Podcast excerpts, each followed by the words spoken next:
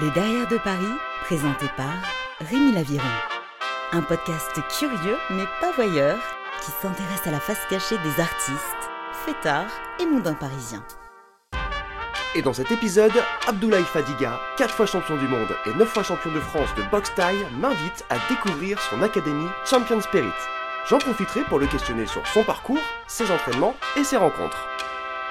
Bienvenue dans le Derrière de Paris. Cher Abdoulaye Fadiga, bonjour, comment ça va bien? Ça va, merci. Et toi? Ça va très très bien. Merci beaucoup d'avoir accepté euh, cet échange. Alors je te le dis, tu es le premier sportif euh, à passer dans le derrière de Paris. Tu vas nous faire euh, un petit peu prendre des couleurs. Rappelons ton palmarès, 4 fois champion du monde et 9 fois champion de France de boxe taille, aussi fondateur du concept Champion Spirit, où nous sommes d'ailleurs aujourd'hui, on y reviendra très vite. Toi, tu es parisien pure souche. Ma première question, comment tu définirais Paris? Euh, La plus belle ville du monde, je pense. Euh, musée vivant. Après, euh, ouais, pour moi, c'est ça. Paris, c'est les restos, la vie et, et s'amuser. C'est très jeune pourtant que tu quittes Paris pour la Thaïlande, où tu vas t'entraîner. C'était comment la Thaïlande? Alors, je suis arrivé moi de Tombouctou à Paris déjà à 10 ans. Et j'ai grandi ici de, ouais, de, de 10 à 17 ans ou 18 ans je suis parti en Thaïlande. Et euh, ça m'a amené à devenir euh, bah, sportif de haut niveau, que, Yep. que je suis devenu grâce à, grâce à la Thaïlande. Et ça m'a appris aussi à, à vivre en communauté, parce que j'étais dans un camp qui était à moitié un monastère, à moitié un camp. C'était un camp bouddhiste qui était dans le nord de la Thaïlande, dans une ville qui s'appelle Lampang. Et euh, on avait un, un format là-bas qu'on appelle Bandiokan. En fait, c'est une communauté de gens, des, des moines, des moines combattants. Et, et chaque, euh, chaque personne, chaque individu de la communauté doit participer aux, aux tâches euh, de, de la vie. Et puis, euh, on, on pariait aussi, il y a beaucoup de paris, et on, on pariait sur des combattants. Et, et- et on boxait pour le camp. C'est-à-dire que tu représentes ton, ton club, comme un club de foot, mais tu représentes ton camp. Ouais. Euh, mais tu ne vas pas d'un camp à un autre en Thaïlande. Tu restes dans le camp où tu es. Et euh, tu touches 50% de tes gains, c'est pour toi, 50% c'est le camp. Et qui après qui, qui, qui, qui fait, euh, qui fait tourner la machine, qui, qui te paye tes repas midi, soir, qui organise des voyages, tout. Ouais. Donc j'ai appris vraiment cette vie en communauté là-bas et, et la, et la- la vraie collectivité. Ouais. Donc t'étais, euh, parce que moi j'ai interviewé un photographe, un graffeur, des amoureux de la fête qui sont allés en Thaïlande mais plus vers Bangkok. Là toi on n'est pas du tout sur, euh, sur une envie euh, un petit peu de faire la fête ou de connaître la nuit thaïlandaise. Alors ouais non moi j'ai pas eu j'ai pas eu cette cette volonté là. J'étais dans le nord de Thaïlande au début et puis après bien sûr comme mon niveau est, devenu plus élevé, je boxais à, Bangkok dans les dans les dans les stades importants qui sont le Rajabdamnon, Om et le Lumpini, qui sont les, les stadiums importants en Thaïlande. Euh, et puis la, la- télé c'était plutôt euh, à la capitale. Donc j'étais à Bangkok mais pas du tout sur une ambiance euh, euh, fêtard parce que la boxe c'est un sport qui est tellement exigeant que en fait tout ce que tu vas faire en dehors, eh ben, ça va te pénaliser sur ta performance sportive. En fait, il n'y a aucun intérêt à aller à sortir ou à boire de l'alcool ou à, ou abîmer son corps. En fait, ça c'est vraiment ça peut être réservé aux périodes de, de creux. Mais la note est tellement, tellement chère, et puis c'est pas une performance qui diminue, c'est des coups que tu vas prendre dans la tête en fait. C'est ça qui va se passer euh, concrètement. Donc euh, ça, c'est un, bon guide en fait. Un- tu sais que tu vas faire, euh, tu vas faire attention parce que tu vas te protéger toi en faisant attention. Et alors, je me, je me, je me demandais, Abdoulaye Fadiga, qui sont tes modèles? Genre, les modèles, j'en ai plein, mais un qui m'a beaucoup inspiré, je sais pas mon modèle, mais il m'a beaucoup inspiré sportivement, ça va être Michael Jordan. Sur le plan euh, euh, de- des arts martiaux, j'étais, euh, je, je suis assez passionné de- des arts martiaux traditionnels et euh, japonais surtout. Et je euh, j'étais et je suis toujours très passionné par euh, Miyamoto Musashi, qui était le plus grand euh, samouraï euh, de, de tous les temps et c'était le, le- le- c'est l'emblème même du, du Japon. Et, euh, et en fait, c'est lui qui a écrit le code de- du Bushido qui est un code euh, moral. Et euh, voilà, ça, c'est des personnages qui me fascinent. Je suis fasciné aussi par euh, Confucius, Sun Tzu, voilà, tout ce qui est vieille dynastie, valeurs fortes et, et, et- principes, en fait. Principes forts, même si c'est souvent une, une utopie de pouvoir penser qu'on va réussir à- à les suivre. C'est toujours bien, beau d'avoir des valeurs, des, des, garde-fous en fait, et, euh, et des choses qui sont inspirantes. Voilà, donc ça c'est, euh, C'est voilà, j'ai une vraie influence Asie. Comment c'était venu d'ailleurs, cette influence Asie? C'est toi qui t'y intéressais petit ou alors, euh, petit, non, à part que je regardais Dragon Ball Z et Chevalier de Zodiac, euh, comme tous les jeunes de mon âge à l'époque, euh, quels les survivants, donc on, buvait leur, les mangas japonais. mais, mais non, c'est la boxe thaïlandaise en fait qui m'a vraiment mis dedans. Parce que pour, pour adhérer vraiment au, projet, devenir professionnel, tu as, as envie de comprendre un peu plus de donner des coups.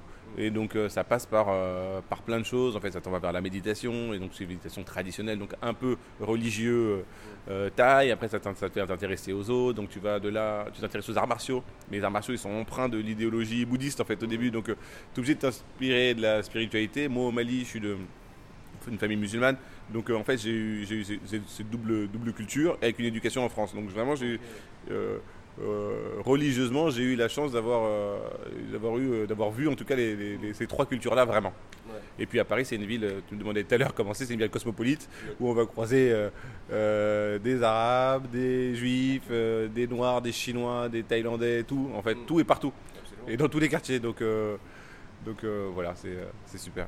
Et comment s'entraîne un champion du monde Tu me parlais quand même d'avoir une certaine excellence, une certaine un, rythme de vie à tenir Alors un champion du monde, ça s'entraîne plus que les autres, déjà c'est la règle. Euh, et ça s'entraîne euh, à 4h du matin, 4h30 du matin en Thaïlande avant qu'il fasse chaud.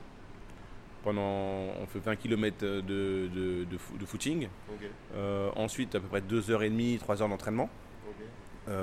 avec beaucoup de travail de fond le matin, à jeun. Ensuite, déjeuner, douche et repos.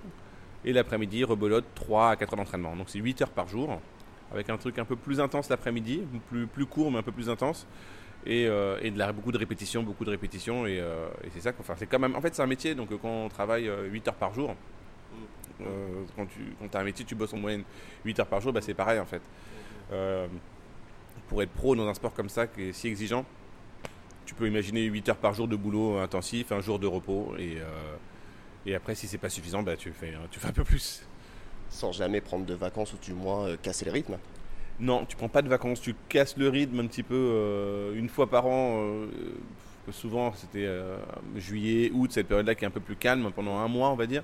Et puis tu sais, en fait, quand tu es, es, piégé dans ce truc-là où tu sais que tu dois être en forme tout le temps, tu as du mal à accepter de, de baisser en, énergie. Donc tu te dis, non, je ne vais, vais pas rien faire ça va, je vais reprendre de plus loin et ça se trouve que mes adversaires ils vont pas, ils vont pas se relâcher comme moi je vais le faire. Donc du coup tu es dans, ce, dans, ce, dans cette compétition que tu t'imposes à toi-même euh, de manière permanente. Et puis euh, et, euh, et c'est pour ça que souvent les boxeurs, dès qu'ils arrêtent la boxe, ils se relâchent vraiment parce que ils sont mis une telle pression pendant une dizaine d'années que, ou quinzaine d'années qu'après ça redescend. Ouais. Arrivé d'ailleurs à ce niveau d'excellence, de pression. Est-ce que tu as déjà croisé des adversaires euh, qui se dopaient? Euh, Oui, bah, le dopage c'est courant dans le, dans le sport. Euh, aujourd'hui, les gens se dopent même sans sport finalement. Donc, Mais la boxe est assez préservée sur un plan quand même. C'est qu'il y, a une, y a besoin, il y a une stratégie. Il y a beaucoup de qualités physiologiques qu'il faut avoir. Il y a l'endurance. Bien sûr, on peut se doper pour l'endurance, mais après L'anticipation des coups, c'est difficile de se doper pour ça. Pour l'agressivité, c'est aussi assez difficile de se doper pour euh, l'agressivité. On, peut trouver toujours des, solutions à tout, mais c'est quand même des, séquelles importantes au niveau du cerveau et au niveau du corps qui font que euh, tu peux pas trop tricher en boxe. Parce que euh, quand tu te prends, surtout en boxe taille, tu prends un coup de genou au visage ou un coup de pied euh, sur la carotide ou machin, c'est des, des, chocs qui sont tellement importants que tu tombes KO, donc euh, quoi qu'il arrive. Mm. Donc finalement, le dopage, il va peut-être te permettre de, de mieux euh, assumer la charge d'entraînement, peut-être. Tu peux te doper éventuellement pour ça, mais tu vas pas tellement te, te, doper pour battre ton adversaire parce que ça n'aura pas vraiment d'incidence, en fait. Donc mm. le, le dopage, oui, il y en a un, mais c'est pas parce que tu es dopé que tu vas gagner. Et qu'est-ce que tu penses des mecs euh, qui vont se doper pour, entre guillemets, améliorer euh, leur performance? Euh, bah Moi, j'ai un, avis assez strict là-dessus parce que moi, je suis, je, suis, pas fragile, mais je suis sensible aux, différents produits que je peux prendre. Moi, je prends, je prends du café, je suis excité pendant 8 heures, donc tous les produits que je vais ingérer ou quoi, vont avoir un effet hyper fort sur moi parce que je, je prends jamais rien. Donc, du coup, quand je prends quelque chose, ça a un effet assez. du coup, ça me fait un peu flipper ces trucs-là et j'aime pas être euh, ne pas maîtriser. Donc ceux qui se dopent, hum, c'est dommage en fait parce que ça ça, hum, ça empêche le, sport d'évoluer correctement. parce qu'il y a des extraterrestres du coup qui vont se retrouver au-dessus du niveau normal et qui vont, qui vont empêcher en fait certains, certaines, on en a parlé beaucoup avec le cyclisme et tout ça, mais ce qui vont empêcher certaines personnes de, de se prendre au jeu parce que la, la, marche est, trop haute. Euh, quand vous voyez le, Tour de France, il y, a des, sportifs extraordinaires, mais la marche est tellement haute entre l'amateur et le pro, c'est que ça décourage finalement et que les gens regardent la télé, mais c'est du coup ont moins envie d'y participer, ça devient trop dur. Euh, donc moi je pense que le sport il doit rester, ludique, amusant. Euh, dans un premier temps et, pour les amateurs et faire rêver pour les pros. Mais le, dopage pur et dur qui va entraîner des séquelles sur la santé du, pratiquant et, faire mentir sur la performance, je trouve ça, je trouve ça dommage. Bien qu'il y ait quand même des extraterrestres tous les ans, hein, des gens comme euh, Usain Bolt, comme Michael Jordan ou des gens comme ça qui ont, qui ont des qualités en fait. Euh, comme Zidane avant, enfin, qui ont, une intelligence de, jeu, une intelligence de terrain, un calcul et une méthodologie que on, pourrait croire qu'ils sont dopés, mais ils ne le sont pas. Et s'ils l'étaient, ça changerait rien. Euh, voilà, à l'époque, il y avait Maradona. Enfin, il y a quand même des génies qui font que dopé, pas dopé, ça change absolument rien. Mais voilà, je suis assez, euh, assez contre le dopage. Je trouve, ça, je trouve ça dommage, surtout quand ça tue des gens. Et un truc qui a condamné, je trouve, c'est le dopage pour les, les sportifs amateurs. Donc ils gagnent même pas d'argent avec ça. Et là aujourd'hui, il y en a énormément en fait de, de, personnes dopées. Dans les, on, le voit dans les salles de sport pour la musculation, l'haltérophilie et tout ça. Et c'est dommage. On peut comprendre pour un athlète, euh, c'est pas bien, mais on peut comprendre qu'il y a aussi un, enjeu financier important qui, qui fait qu'on Enfin, quand tu prends 50 euh, millions ou 100 millions pour, des, pour des, certains sportifs, pour, certains, pour certaines compétitions, tu peux comprendre qu'à un moment donné, il réfléchit à, l'enjeu et ça peut le faire dévier parce que ça pervertit tout le monde euh, l'argent. Mais euh, voilà, moi ma réflexion sur ça, c'est ça. On a déjà osé t'en proposer, toi, des substances Bah ça c'est comme partout, on propose, enfin on propose à tout le monde tout, hein, surtout en Thaïlande en fait. mais c'est, en fait, mon entraîneur a toujours condamné ça. Donc moi j'ai été dans un cadre où tu es obligé d'en parler en fait à ton équipe. Tu es obligé d'en parler à ton médecin. Si ton médecin est contre, t'es un peu mal. Tu es obligé d'en parler à ton entraîneur. Si ton entraîneur est contre, t'es un peu mal. Donc, toute façon, ça peut être excitant de loin. Et puis après, tu as quand même l'expérience qui, te, qui, te, ramène à la raison et tu vois en fait ce qui s'est passé sur d'autres personnes. Tu vois euh, les blessures qui arrivent après, tu vois le vieillissement, tu vois les, fractures, tu vois plein de choses qui, qui te, te, démotivent. Donc, euh, voilà, moi, ça a été un, vrai, euh, une vraie protection pour moi. C'est mon, le cadre euh, familial et professionnel que, que, j'avais. Donc, euh, ça m'a jamais intéressé, mais tout le monde, tout le monde propose, tout le monde propose ça parce que c'est aussi un moyen pour les gens de gagner de l'argent. Ils vendent leur ils vendent leurs produits, ils essaient de gagner de l'argent, mais des produits, tu sais même pas ce qu'il y a dedans exactement. C'est pas, vu que c'est pas légal, c'est pas été validé par un organisme qui te dit ce produit-là, il est autorisé ou pas. Donc parfois, ça fait un peu peur. Mais, mais je suis pour le dopage euh, scientifique euh, et, et, le dopage par le travail en fait. Parce que tu peux, tu peux tricher dans le sens où tu t'investis dix fois plus qu'un autre. Et qu'évidemment tu es, quelque part un peu dopé au niveau de la motivation et tout ça. Et je pense que ça enfin les gens qui ont réussi les plus grandes choses aujourd'hui dans ce monde je pense pas qu'ils étaient forcément dopés en fait finalement. Francis Nganou le champion des poids lourds de l'UFC a récemment dit je tape les gens pour vivre euh, c'est ça que je fais comme profession.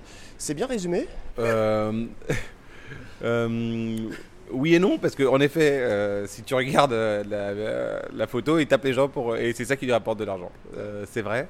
Mais si on disait que ça, on enlèverait toutes les valeurs toutes les valeurs inhérentes à la pratique du sport. Donc c'est dommage que parce que du coup un jeune qui va écouter ça, il peut se dire, eh ben je vais taper les gens, ça va m'apporter quelque chose en fait. Donc, moi après, je sais pas dans quel contexte ça a été dit. Hein. Et puis, Francis Ngannou est un, grand champion et, il a un parcours extra hors norme. Euh, et, et qu'on et je sais le travail qu'il fournit euh, pour euh, parce que j'ai la chance de le connaître et je sais le travail qu'il fournit pour faire une compétition et le staff qu'il a autour de lui. Je vais pas dire trop de conneries alors. Hein, non, mais je, sais le, staff qu'il a autour de lui et le, et le boulot qu'il fait. Donc il sait très bien que c'est pas que ça parce qu'il s'entraîne 8 euh, heures par jour. Il va il va avoir les meilleurs. les meilleurs, il se prépare mentalement, il se prépare physiquement, il se prépare en stratégie. Là, il a fait un combat extraordinaire l'autre jour contre Cyril Gain. Donc euh, c'est quelqu'un qui, euh, qui, qui, incarne bien la discipline, euh, même s'il a pu dire ça, je pense. Nous sommes aujourd'hui, je le disais, à ton académie Champion Spirit. Champion Spirit, c'est quoi? Alors, Champion Spirit, c'est une marque de sport 360. C'est une marque de sport où on va tout proposer, tout l'écosystème pour le sportif. C'est-à-dire qu'on est capable d'entraîner des athlètes comme Francis Ngannou par exemple, on est capable d'entraîner des performeurs comme David Blaine, comme des acteurs aussi pour prise de poids, perte de poids, d'ailleurs on en a beaucoup. Donc on est vraiment dans un aspect enseignement sportif très haute performance. On fait aussi de la nourriture. Donc on a un restaurant, on a un juice bar. On fait tout ce dont pourrait avoir un besoin sportif. Voilà, je me, suis imaginé moi euh, avant, je me suis dit de quoi j'ai besoin? Voilà, un ostéo, un kiné, un nutritionniste, un préparateur mental, un head coach qui, fait ma planification, un coach euh, spécifique qui m'apprend pour les coups de pied, un coach spécifique pour les coups de poing. Voilà, nous c'est ce dispositif-là qu'on va mettre en place, mais pas que pour la boxe, hein, pour tous les sports, et aussi au niveau des accessoires et des matériels. Donc on est, capable aussi de fournir on fabrique hein, des, sacs de boxe, des vélos, des rameurs. On, va vraiment euh, fournir tout l'écosystème parce que euh, je me suis rendu compte au fur et à mesure d'une chose, c'est que en fait le sport souvent c'est pas considéré à sa juste valeur au niveau de l'expertise. Parce qu'un mec qui a fait 20 ans de sport, euh, comment on devrait, comment qualifierait cette expérience en fait? Parce qu'on a des diplômes pour tout, pour un comptable, pour un médecin, pour tout type de métier mais on, ne valorise pas le temps passé pour un sportif dans une, euh, dans une ligue, par exemple. Un mec qui, est resté en, ligue de football, même s'il est resté en, troisième ligue ou, quatrième division ou première ou deuxième, finalement, il a quand même passé 20 ans de pratique intensive. Il, s'est enrichi de plein d'expériences. Et, euh, et c'est dommage de ne pas en entendre de ne pas l'entendre parler. En fait, quand je vais voir un médecin, je vais voir pour les dents, je vais voir un dentiste, pour le ventre, je vais voir un gastro-entérologue, pour machin. Tu vas voir des mecs qui sont des spécialistes, ont bossé 15 ans, mais le sportif qui a fait euh, des championnats du monde ou qui a pratiqué pendant 20 ans une discipline, il a fait pareil en fait. Et, euh, et, les gens, malheureusement, ils vont voir un coach comme ils vont voir, ils disent, je vais voir un coach. Mais ils se disent pas, je vais voir un spécialiste de euh, la randonnée parce que j'ai envie de faire le tour du Mont Blanc, parce que j'ai envie de faire ci ou ça. Mmh. Et moi, c'est ce que, c'est ce que j'ai fait ici en fait. J'ai fait venir que des spécialistes. Donc voilà, donc j'ai que des, euh, tueurs dans chaque spécialité. Voilà, j'ai des maîtres d'art, des experts qui sont euh, hyper, euh, hyper compétents dans chaque, dans, chaque spécialité. Donc on, me demande, on me demande un objectif, je constitue l'équipe d'encadrement du sportif et se met en place. Donc Champion Spirit, c'est ça, et c'est aussi une salle de sport. Mais voilà, mais c'est un monde autour du sport, on peut, on peut tout faire. Tu veux d'ailleurs exporter Champion Spirit à l'international, je crois. Oui, je l'exporte déjà, Champion Spirit, à l'international. On est dans 40 euh, endroits. Donc on est présent, euh, on est présent, on est présent dans des endroits un peu spéciaux, mais partout. on est présent en Allemagne, aux Seychelles, en Thaïlande, au Portugal, au Kazakhstan, euh, dans deux villes, Almaty et Astana. On est présent au, Vietnam. Bientôt aux États-Unis euh, Bientôt aux États-Unis, dans euh, aux États-Unis l'année prochaine. On sera présent. L'année prochaine, on est présent aux États-Unis, au Sénégal. On ouvre trois autres espaces en France. Et oui, on se déploie. En fait, j'essaie de, de, déployer le concept de manière à apporter des solutions sportives expertes d'un peu partout. Parce qu'aujourd'hui, sans citer de marque, mais tout le monde va dans les mêmes boutiques pour acheter des, du matériel de sport. Donc, euh, et c'est dommage que les gens n'aient pas facilement accès à des produits précis. Aujourd'hui, tous les magasins qui étaient hyper... Quand j'étais jeune, on allait dans des magasins pour acheter euh, euh, des, des, matériels pour le, pour le sable, pour, le, pour la boxe, et tous ces magasins hyper pointus, hyper spécifiques. Et aujourd'hui, on a perdu ça. Il n'y a que des grands magasins qui font tout. Et du coup, on perd... et c'est un vendeur qui te vend. Avant, c'était un, un, un passionné du truc qui te vendait. Aujourd'hui, c'est un vendeur qui est là qui te vend, donc euh, il, a fait sa formation de vendeur, mais c'est pas un passionné de, de l'activité. Et ça, ça, se ressent dans le matériel qui, qui vend et ça se ressent aussi dans, bah, dans la performance que tu as quand tu achètes ce produit-là, parce que finalement, euh, il n'est pas fait par un, par un expert. Tu as d'ailleurs coaché Gilles Lelouch euh, pour son rôle dans Astérix et Obélix, dirigé par Guillaume Canet. Comment tu t'y es pris? Alors oui, j'ai fait toute la planification pour... Euh, pour j'ai eu la chance de faire la planification pour Gilles Lelouch. Euh, après, on a attribué un entraîneur qui l'a, encadré au quotidien, qui sonnait chez lui tous les matins à 9h pour lui faire sa séance de sport, pour être sûr qu'il ne puisse pas la rater, parce que c'est, tellement dur le métier d'acteur, il y a tellement de choses à faire, à gérer au niveau du sommeil, il y a quand même des... Enfin, il y a, plein de choses, c'est difficile, donc on voulait s'assurer de, pouvoir réussir la mission, et c'est un challenge pour nous aussi. Et on l'a relevé, on s'y est pris en mettant un, régime hyper calorique, donc en chargeant beaucoup plus, en enrichissant son alimentation en protéines, en gérant l'assimilation des, processus d'assimilation des nutriments, en mangeant aux bonnes heures, les bonnes choses, et en faisant beaucoup de musculation, d'abord de manière à multiplier ses fibres musculaires, et après dans un deuxième temps à développer euh, le volume de ces, de ces fibres. Donc voilà, donc là on, a aussi recours à un bodybuilder qui a pu vraiment lui permettre de développer à fond ses, épaules et ses bras. Voilà. Et ça, c'est le type de mission qui m'intéresse qui et, et on en a une dizaine par an et c'est super intéressant. Donc c'est une vraie approche individualisée. tu fais donc pas la différence entre une personnalité et d'autres? Euh, non, je fais pas la différence entre une personnalité et l'autre. Et c'est euh, la limite et la chance de mon concept. C'est-à-dire que nous, que on, on, a on, a le club où tout le monde est, égal et on a aussi euh, et on a aussi le suivi personnalisé où tout le monde est égal quand même parce que évidemment c'est un temps horaire que, que tu vends. Donc tu vas te comporter de la même manière euh, avec Marion Cotillard ou avec euh, David Blaine ou avec euh, Michael Jordan ou Drake. Enfin, c'est des gens qui ont eu la chance de venir ici. Enfin, on a eu la chance de les avoir ici. mais le, prix de la séance est le même et le service qu'on va apporter est le même. Donc voilà, donc c'est à, à, double tranchant, mais c'est bien. Et je pensais, après avoir vécu tout ça, le ring, le public, ça te manque pas aujourd'hui? Ah si, ça manque toujours. Euh, bah, c'est pour ça aujourd'hui que j'organise des combats de boxe euh, sur place. Hein. On organise un combat de boxe euh, tous les deux mois dans l'académie. Et c'est un truc qui, on en fait, on organise, on commence à organiser ailleurs. donc ça manque à chaque fois. Et, je, je, revis ça à travers les, les, les, sportifs que j'accompagne pour leur compétition. Mhm. je revis à travers eux en fait les, le, combat, les, matchs non, c'est moi c'est une page ça me ça me manque quelque part parce que j'aime bien l'esprit de compétition en fait. Euh, je suis très euh, je, suis très là-dedans, je suis très porté sur la compétition et euh, donc j'aime ça, ça nous force à nous dépasser en fait la compétition, ça nous force à nous, à nous challenger un peu tous les jours. et, puis j'aime tellement ce sport que oui ça me plaît mais je, je, je suis content de laisser la place à d'autres. Voilà. Merci beaucoup Abdoulaye Fadiga pour cet échange. J'en ai appris euh, des choses euh, aujourd'hui. J'espère qu'il en est de même pour vous, euh, chers auditeurs. Un grand merci pour votre écoute. C'est la fin et ouais, de cet épisode. A bientôt Abdoulaye. À bientôt, merci.